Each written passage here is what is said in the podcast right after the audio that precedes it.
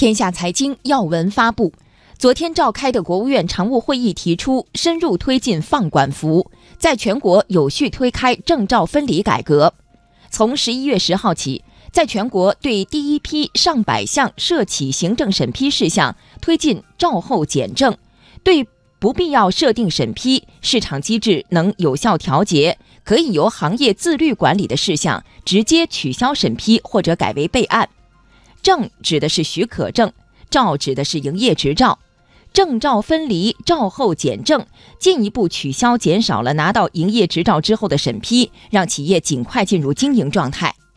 此外，会议决定再压减超过三分之一的工业产品生产许可证，对保留的生产许可证简化审批程序，推行一企一证，对一家企业生产的不同类别产品只发一张许可证。同时强化证后监管。